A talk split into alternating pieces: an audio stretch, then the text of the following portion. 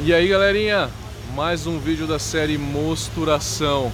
Tá sendo uma série bem longa, mas é um assunto que eu gosto muito de falar e eu quero falar sobre todos os assuntos no detalhe. Espero que vocês estejam gostando dessa série. E no episódio de hoje a gente vai falar sobre uma forma de fazer mosturação.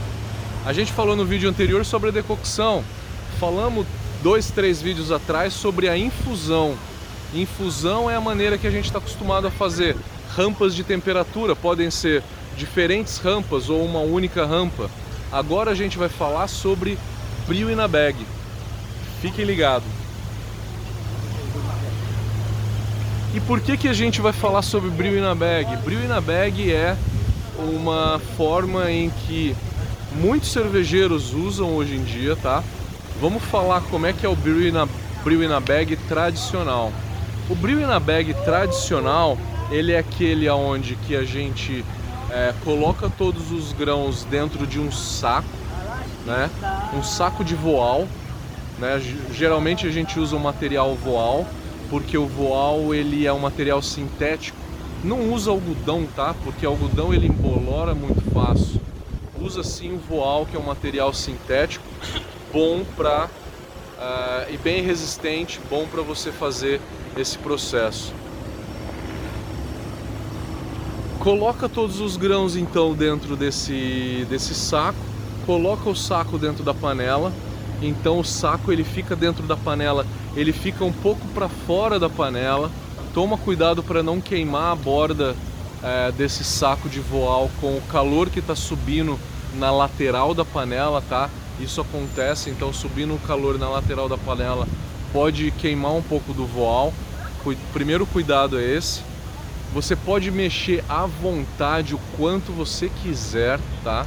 Mexe à vontade. É, e esse método tradicional, como é que funciona? Foi lá, fez as tuas rampas de temperatura, seja ela quais, quais você gosta de fazer. Na hora de fazer a clarificação, a gente não faz clarificação, não faz a recirculação, que é para reduzir a turbidez, e não faz a lavagem do malte.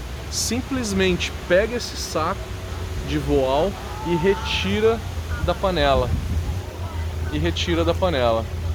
Dessa forma, eu não fiz a recirculação, o mosto vai ficar um pouco mais turvo do que o normal e eu não fiz a lavagem.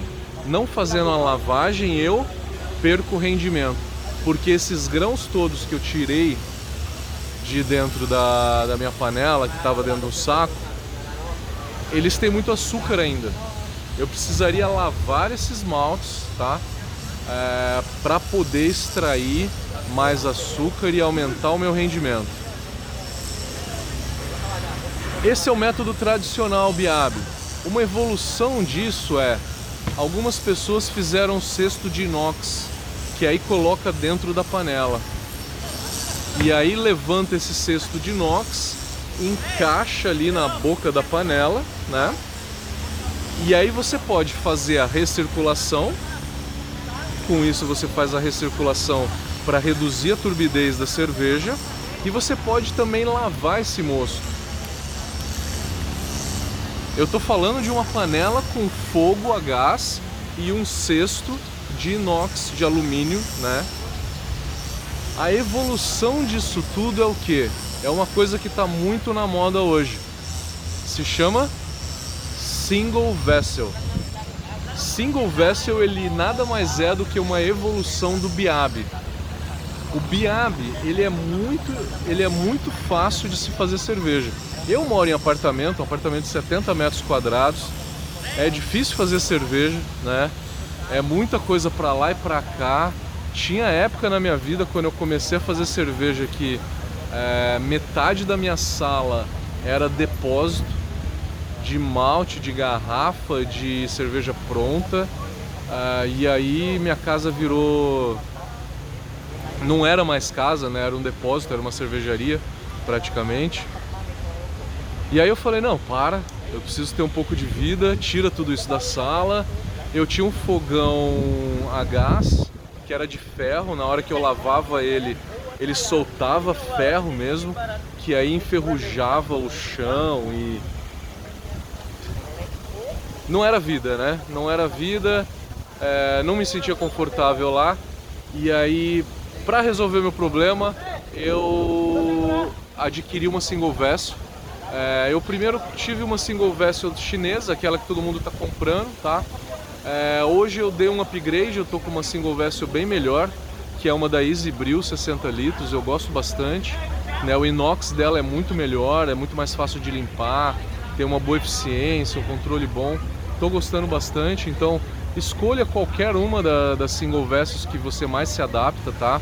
A chinesa tem um custo-benefício bom, mas se você quiser dar um upgrade, é, você vai ter que pagar um pouco mais, tá? Tem diferença de qualidade entre elas, tá?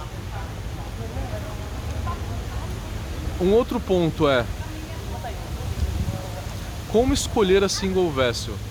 Geralmente eu recomendo para as pessoas que escolham uma single vessel aonde o cesto de malte não tenha tanto o formato de um charutão.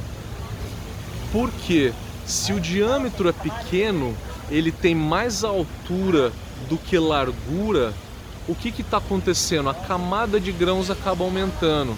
Se eu aumento o diâmetro dessa panela, a camada de grãos vai reduzir reduzindo, a, a tua clarificação é um pouco melhor, tá? Você consegue lavar melhor o malte, então é mais fácil o manuseio, tudo isso é mais fácil. Então, quanto maior o diâmetro, melhor. Esse é um erro comum nos fabricantes de single vessel, eles não se preocupam tanto com o diâmetro, com a espessura da camada de grãos, tá? A espessura da camada de grãos para vocês terem uma ideia, o ideal é por volta de 20, 25 centímetros, tá? Não muito mais do que isso. Chegando em 40 centímetros, você pode ver, pode medir o tamanho do cesto. Se esse cesto tiver mais do que 40 centímetros de altura, você pode esperar uma clarificação um pouco mais lenta. Então, a primeira grande dica é essa. A segunda dica, como eu falei, eu dei um upgrade da panela chinesa que tinha um aço que não era o 304, com certeza, demorava muito mais tempo para limpar e ele também fica um pouquinho amarelado, né? Uh, e eu fui para Exibril que tem um aço realmente mais puro, em que eu não preciso de detergente, eu não preciso de bombril, uma bucha sem detergente nenhuma você consegue simplesmente limpar, tá? Então dê uma olhada no, no inox que essa panela tem. Primeira coisa, o diâmetro. Segunda coisa, o inox. É, a terceira coisa que eu vou falar para vocês é o seguinte.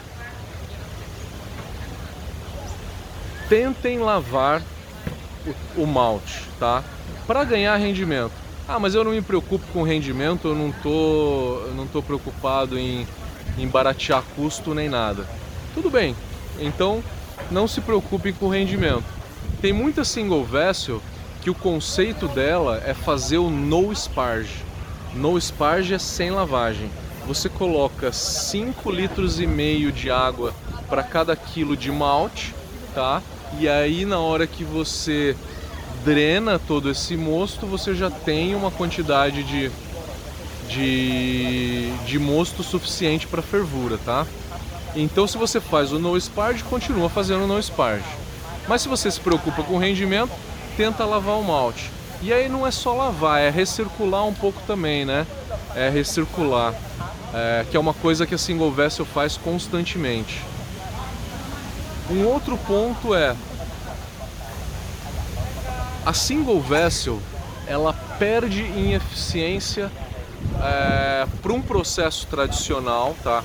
De forma geral, a eficiência da single vessel ela é menor. Por quê? porque a maioria das pessoas deixa o malte estático, deixa, deixa o malte estático durante a recirculação. E durante essa recirculação, o mosto ele acaba criando caminhos preferenciais na camada de grãos. Então eu quero dizer que a água passa mais por um local do que outros.